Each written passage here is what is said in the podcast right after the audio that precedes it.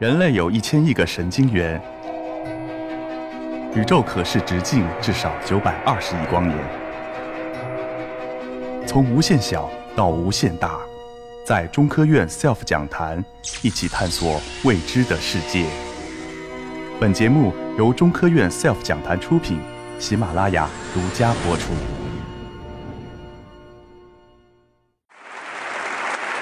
嘉宾啊，老师们、同学们啊，下午好。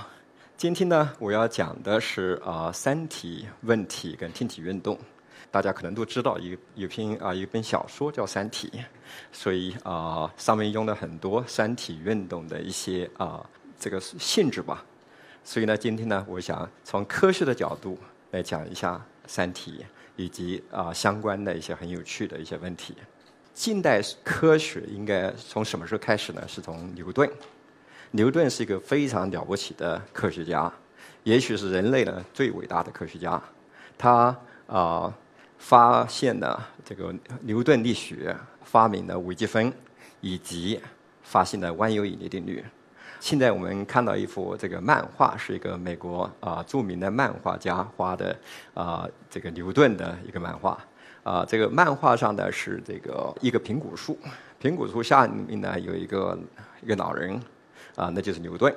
旁边呢掉了一个一颗苹果。据说在剑桥大学苹果树下睡午觉的时候呢，一个苹果掉在了头上，啊，结果呢啊触发了他的灵感。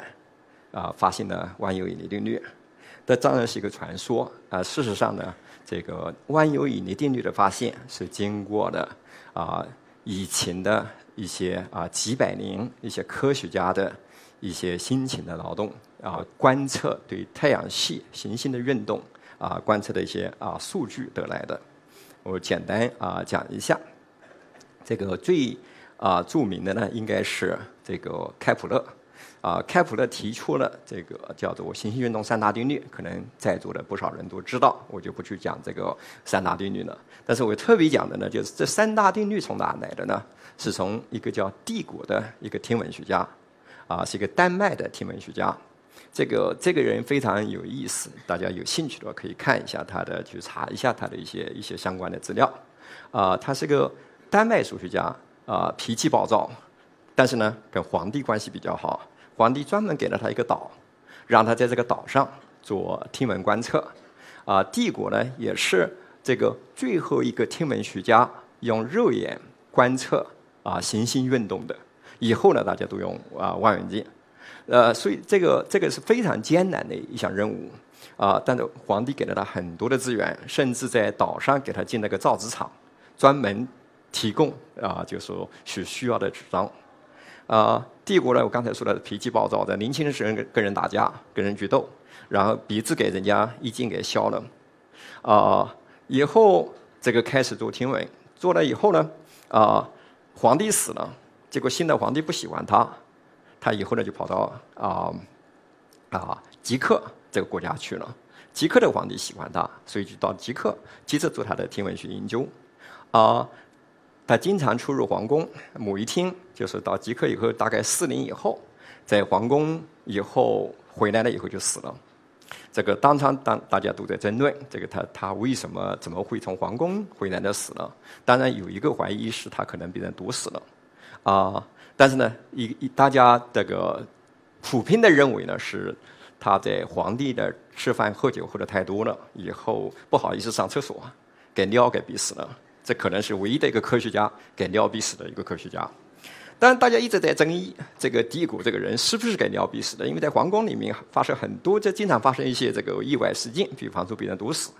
他死了三十三百年以后，这个因为争议太大了，这个三百年以后，也就是说在一九零一年，决定把他尸体挖出来，查一下看有没有毒，是不是给毒死了，结果发现呢。没有，是这个真的是给尿给逼死了。在他还是还比较特别倒霉的是，又过了一百年以后，大家又在争议一件事儿：说帝国年轻时候给人鼻子给给削了以后，他的鼻子是什么做的？然后一部分人争议是铁做的，一部分人争议是铜做的。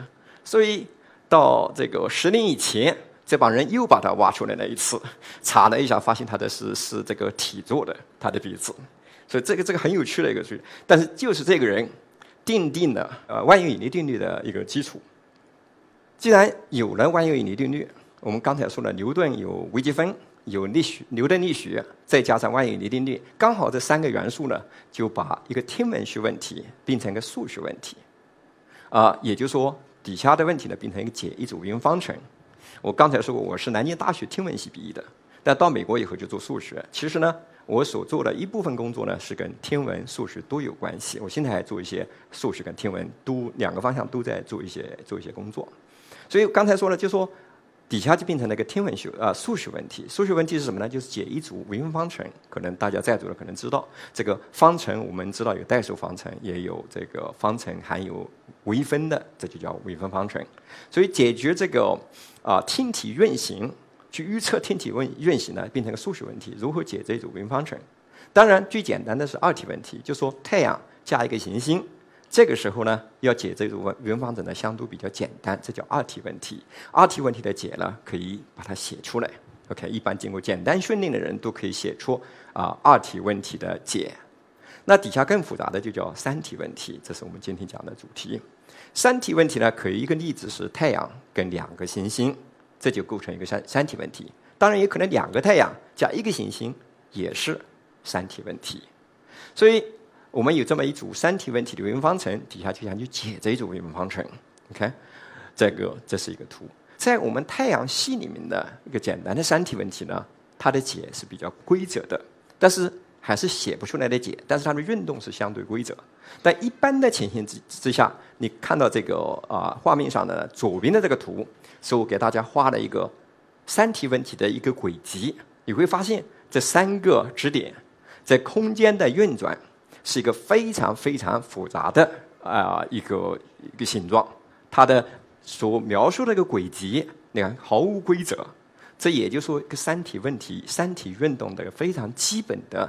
一个性质，就说很有可能，它三个支点或者三个天体，它们的运动毫无规则可循，啊，但是在对于我们太阳系来说，要解决行星的运动，不仅要解决三体问题，我们还有更多的天体。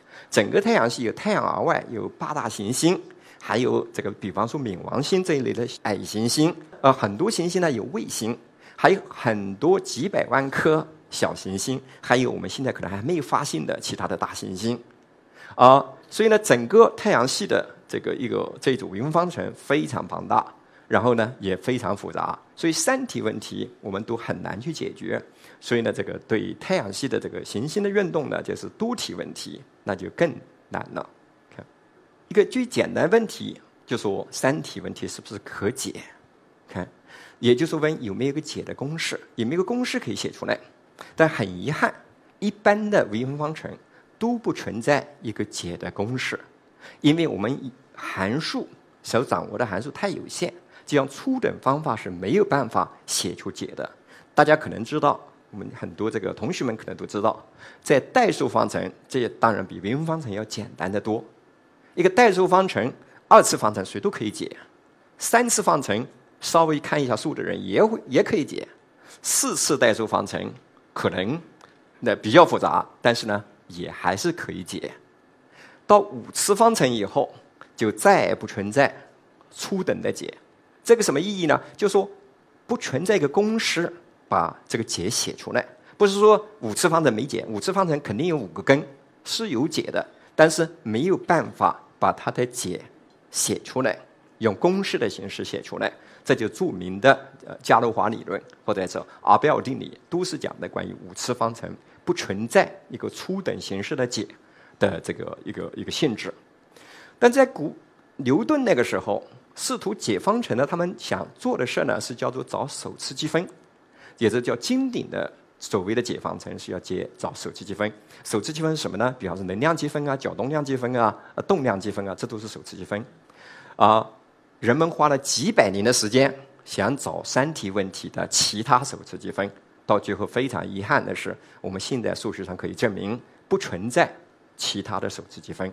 也就是说，用这种方法、古典方法去解三体问题是不可能从古典的意义下，三体是不可解。不可解对实用上有什么意义呢？就说我们没法写公式，没法写公式的意思就是说我不能告诉你一个时间，你告诉我现在的解怎么样。比方说，我告诉你一百万年以后太阳系是怎么样，我是写不出来的，因为没有一个解的公式。这不等于没有解，解还是有的，你写不出它的公式来。OK，这就是可解的意义，就是说你写不出一个解的公式。当然，计算机可以去算，那不是写出的公式，而是要数字。就是我告诉你，明天啊，地球在哪？后天地球在哪？这个呢，就有个问题，就是说计算机去算，因为它有误差啊，短期之内误差很小，时间越长，那这个它的这个就是说啊误差越来越大。所以，当你到了几千年、几万年、几百万年以后呢，你的解计算机的解是不可信的。也就是说，三体问题不可解的意义在在哪呢？就是说，我们没有办法预测这个行星运动的将来。既然没法预测，那我们总想知道这个我们行星的运动，这个大概是个什么样？比方说，太阳系是不是稳定的？我们写不出解，但是我们想用其他的数学的分析方法，看能不能得出一个结论：太阳系是稳定的。这对我们当然挺重要的，因为不稳定的话，离太阳远的地球离太阳远，那么太冷；离太阳近的，我们就太近。比方说，著名的《三体》小说，他就说。那个因为三体运动非常没有规范，所以呢，啊，有时候三个太阳同时出现，太热把人全全烧死了，或者烧的变成另外一个一种形状的形态的一种生命，啊，或者太冷，那又不行。所以呢，我们想感兴趣这个问题啊，其实牛顿呢，他认为呢，行星运动不稳定的。但是我刚才说，牛顿是个伟大的科学家，但是非常相信上帝，他的下半辈子一直想试图用。这个数学方法呢，证证明上帝的存在，啊，这个他认为太阳系不稳定，但是上帝帮我们的忙，每隔一段时间，上帝就来推一下。牛顿花半辈子时间去算上帝哪一天来来来推的，但是呢，这个事实呢，啊，那个时候呢，这个牛顿这个啊，在在处于文艺复兴时期，那个那个时候呢，大家的思想已经比较开放，牛顿的这种想法呢，受到了大部分这个科学家的批判。这。那以后呢，也有很多数学家，这个那个时候基本上所有的大科学家都想研究这个三体问题，因为这是个大的问题，没法解决的问题。所以以后呢，各种科每个科学家都有他们自己的想法，稳定啊还是不稳定？有人说稳定，有人说不稳定。当然，这个他们都有自己的一套想法、一套方法来来说明这个事儿。我刚才说的这个《三体》这本书呢，就是说这个三体运动呢比较比较不规不规则，所以呢就带来了这种很有趣的一种现象。但是我今天要讲的，就是说，我们通过很多年以后发现，稳定的现象是罕见的。其实，在我们的物理世界，不稳定是更常见的。所以我今天专门要讲的，就是不稳定现象。不稳定现象呢，就是用个套一个现代的词汇呢，叫做混沌。我今天呢，就要讲给大家，大家可能听到很多时候听到什么叫混沌。我今天要讲一个，让大家都能知道什么叫做混沌。你以后要告诉其他人什么是混沌系统。但这个混沌呢，有个有一段很有趣的历史。我从历史开始，这个这个呢，啊，画面上呢是瑞典跟挪威的皇帝。当初挪威跟瑞典是同一个国家，啊，有这么一个皇帝叫奥斯卡二世。这个奥斯卡二世呢，这个很是个很有意思的人，他非常喜欢艺术，尤其他读的数学很多。他经常呢就说请一些科学家去去给讲座。在他七十大寿啊前两年，有个数学家叫 Mittag Leffler 建议他。去啊，成立一个科学大奖。这个大奖呢，两年以后等他大七七十大寿的时候发。这个奖要大家做什么呢？谁能解决三体问题，就给他一个奖给他。当然我们现在知道不可以解，是吧？所以说这个奖是呢，可很有可能没人能解决。OK，这个 Mittag Leffler 很有意思，就说大家说这个诺贝尔奖为什么不给数学家？就这个家伙，他把据说他把这个诺贝尔的这个夫人给抢走了。就就是这么个，是他建议的，这个要要设这么一个奖，呃，这当然也是传说。我现在讲一下，就是说刚才我说的这个这个皇帝特别喜欢科学，他某一天就请巴黎大学的数学家去宫廷到 Copenhagen 去讲数学。这个数学家呢叫 Panave。刚才这个介绍人已经说了，我证明的这个我的博士论文证明那个定理呢，就是 Panave 的一个猜测。这是 Panave 你可以看到的 p a n a v e 上面写的是他是法兰西的总理，就是法法国第八十四届跟第九十二届总理。他其实他是个数学家。那个他被这个皇帝请去给讲座，讲座的时候呢，他就提出了一个猜测，现在叫做 p a n a v e 猜测。这个 p a n a v e 猜测提出以后呢，大概花了将近一百年，到最后呢，是我在这个我的博士论文里面，终于才把这个问题解决了。那为什么能解决呢？因为我们对现在对三体或者多体的系统里面有更进一步的认识。我们知道这个一叫一种叫做混沌的这种结构。我的解决问问题的方法呢，是将混沌的机理去解决了这个问题。我回到刚才来讲，这个设的这个叫做阿斯克二世的这个奖，这是另外一个数学家，跟这个刚才说的 p a n a v e 是朋友。这个人叫。啊，邦加雷，可能大家做数学的或者很多人都知道邦加雷，因为邦加雷的现在对数学的影响还是非常非常大。这个邦加雷呢，就写了一篇文章，说号称解决了三体问题，皇帝就决定把这个奖给他。给他了以后呢，我不是刚才说这不可解吗？然后这个有个学生突然发现他的文章里面有个错误，致命的错误。然后当然这麻烦来了，就说给了一个奖，发现他文章是错的。然后文章为什么会错的呢？他才开始没有意识到三体问题运动的复杂性，就是没有意识到这这一点。以后他再去好好研究，发现三体问题是非常非常复杂，有这个所谓的这个混沌这个现象。所以呢，他重新写了一篇文章，然后补上了这个，就是解决不了原来的问题，重新呢就是啊做了这个这个事儿。然后呢，这个到最后，这个评委主席叫 Westruss 这个人呢认为。尽管没有解决原来的问题，但是他这篇文章如此重要，所以呢，仍然决定把这个奖给他。结果呢，他这个奖金呢是他两个月工资，因为他写了错了一篇文章，他必须自己重新写，然后重新发行这个杂志，到就花了他多少多少钱呢？花了他四个月的工资，所以整个过程他亏了两个月的工资。但我底下就讲了什么叫混沌，我今天要特意就说要讲的话，就说。混沌是个什么样的东西？OK，这上面是一个简单的一个漫画。这个漫画呢，跪在地上的是印度数学家，手上抓的是国际象棋的棋盘，坐着的是印度皇帝。这个数学家发明了国际象棋以后，皇帝决定给他一个奖赏。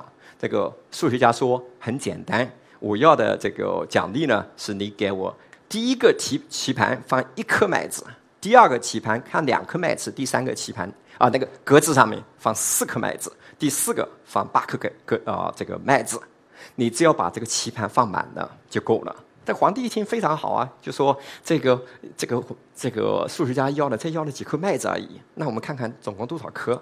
这是一加到二的六十三次方，然后总数是多少呢？二的六十四次方减一，这个谁都会算。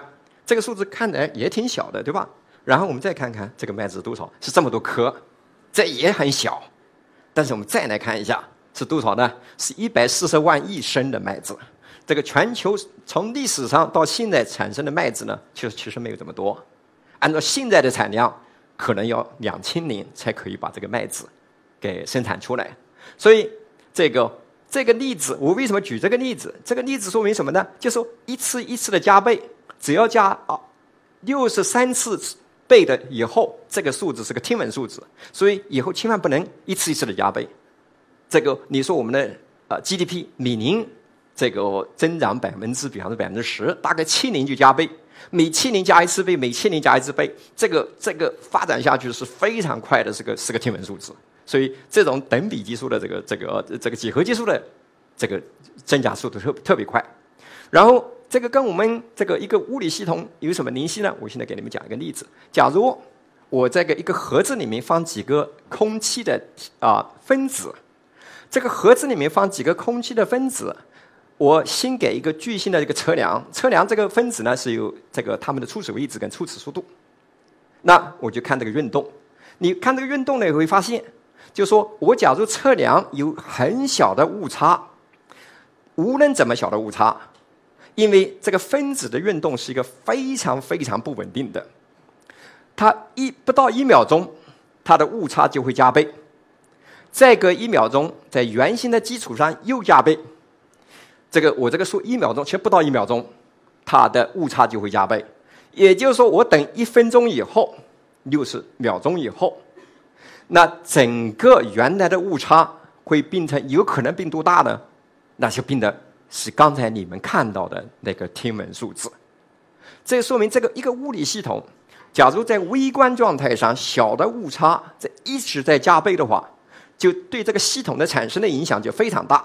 当然，这个刚才那个数字很大，我们这个盒子一个大小，它到盒子的边缘呢会反弹回来，所以从整体来讲，它的误差不会达到这个多少这个那个那个那个天文数字。但是从局部来讲，它的误差可以让你原来的。想象的系统，原来预测的系统完全不一样。这就是这个啊，刚才我为什么举这个例子，就说一个混沌的动力系统，它的小的偏离或者偏差可以导致误差以指数形式增长，但整体的误差呢，它还在核子的限制之上。所以呢，这个什么叫混沌呢？混沌的就小范围微观状态下误差呈指数增长啊，这个数学上叫做正的里亚普罗指数，这是一个数学词汇，今天的唯一的一个数学词汇。啊，这说明一个什么呢？将来不可预测。为什么将来不可预测？是因为你才开始的精度，精确到十的多少次方都没有用。你精确到十个有效数字，当你有一一分钟以后，那个数字乘上去以后，使你完全这个就是跟原来的这个系统是什么样子都没关系了。这就是将来。不可预测，一个混沌的动力系统是将来不可预测的。OK，这就是一个最简单。那什么样的系统是混沌系统呢？气象系统。我现在再举个例子，大家可能都听说一个叫蝴蝶效应。蝴蝶效应讲的什么事儿呢？就是本来今天的北京的空气呃天气应该是暴风雨。你们可能要问，为什么今天不是暴风雨呢？原因我终于找到一个原因，是两个星期以前呢，在芝加哥。在地球的另外一边，那是我平常住的地方。那个地方呢，有个蝴蝶，突然抖了一下它的翅膀。这个蝴蝶抖了一下它翅膀，对空气产生了扰动，那就一个小的波动。这个波动一秒钟以后，可能就变成两倍的大小的波动。再等一秒钟，就是原来四倍大小的波动。那再等两个星期以后，我们突然发现，今天的北京是晴空万里，结果没有下雨。那怎么去预告天气呢？那你就必须知道芝加哥每个蝴蝶两个星期之前干的什么。但是有很多比蝴蝶要大得多的东西，比方说人，比方说飞机，比方说火车，这些都非常大。要准确的预告两个星期以后的气候的话，那你必须把芝加哥的所有的东西都要弄清楚。但不仅芝加哥，纽约也一样。所以不要指望。以后你这个看的天气预报，以后说是啊，我们周末去爬山，突然周末下大雨，不要怪气象局，跟气象局没关关系，怪的是一个混沌的动力系统。这个系统气象系统是一个混沌的系统，有很多混沌的系统，比方说三体问题，现在证明是一个混沌系统，这是为什么三体有这种非常复杂的运动。当然呢，气象系统。然后湍流力学系统，另外我刚才讲的，为什么我能证明这个这个潘德威猜测，就是我证明了在这个天体运动里面一种特殊的、非常混沌的一个动力系统。我今天没时间给大家解释，我证明的是什么东西，这其实挺挺挺挺有意思的啊！大家感兴趣可以看一本中文翻译的书，是英文翻译过来的，叫《天域》，天上的天，遇到的遇，天域是一个英文的科普书。上面介绍了我的我我的工作是这个若干年前以以后翻译过来的，在一九九一年四月份，日本发射一个叫 High Ten 的一个月球探测器，上天以后发现燃料不够，不够了以后呢，日本向美国宇航局求救，啊，美国宇航局一个叫贝尔布诺的一个数学家，他来帮助日本人，他重新设计了轨道，然后呢，终于呢把这个探测器给送到这个月球轨道去了，本来想送到月球上。到了天上以后，发现不够，然后这个时候他用的什么呢？用了一个混沌的啊机制，就说把它送到一个混沌区域。这个太空中有些区域挺好，有些区域呢是非常混沌区域，把它送到混沌区域。混沌区域不是将来不可预测吗？但它同时呢，它的这个这个初始条件对将来的影响就特别大。然后我把它放在那，稍微扰动一下，对它的将来产生的效果就非常大。只要我。放到一个合适的好的地方，这就对我有利。假如放那个地方对我不利的话，我就把它稍微抖一下，那就行了。这是他这个机理。然后这个这个贝尔布洛呢，以后给我突然某一天给我打了个电话，他说我发现你写的一篇文章，这个啊，正是从理论上就是找到了哪个区域最容易产生这个混沌效应。他说，我花了一个月的时间去试图找这个设计新的轨道。他说，我假如知道你的这篇文章的话，我只要花几天时间就可以重新设计轨道，就可以把这个月球这个月球探测器呢，就可以把它救下来了。当然，以后过了几年以后，美国休斯公司又发了一个卫星，遇到同样的问题，就是上了天以后发现这个燃料不够。这个时候呢，这个布尔伯诺呃轻车熟路，然后一下子呢就重新设计了轨道，成功的把这个啊啊这个啊探测器呢送到了原来预定的轨道上去了。所以这是个非常非常有趣的，就是一个混沌系统的一个一个应用。然后我的时间也到了啊，谢谢谢大家。